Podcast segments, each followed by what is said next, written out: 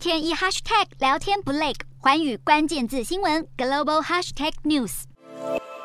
今年台北市与上海市的双城论坛草草举行，匆匆结束。整场活动仅有半小时的议程，创下历年最短的纪录。有别以往，因为疫情因素，双城论坛已经连续三年以视讯方式举行，活动规格与受关注程度已不如过去。不过，两个城市的大家长在会议致辞时所讲的内容，是社会舆论关注的焦点。事实上，一直以来，双城论坛的形式意义大于实质意义。随着两岸关系发展，影响力也有所不同。今天的国际新闻评论要来谈谈今年双城论坛的意义跟过去有何不同？如何解读两位市长的谈话，以及双城论坛真的能促进两岸交流、改善两岸关系吗？台北市与上海市举办双城论坛多年，从一开始的风光登场，到这几年每况愈下，尤其是疫情大流行，仅能以视讯方式呈现，论坛似有沦为只是形式举行。不仅如此，双城论坛的主要目的与宗旨是要促进两个城市的互动与合作，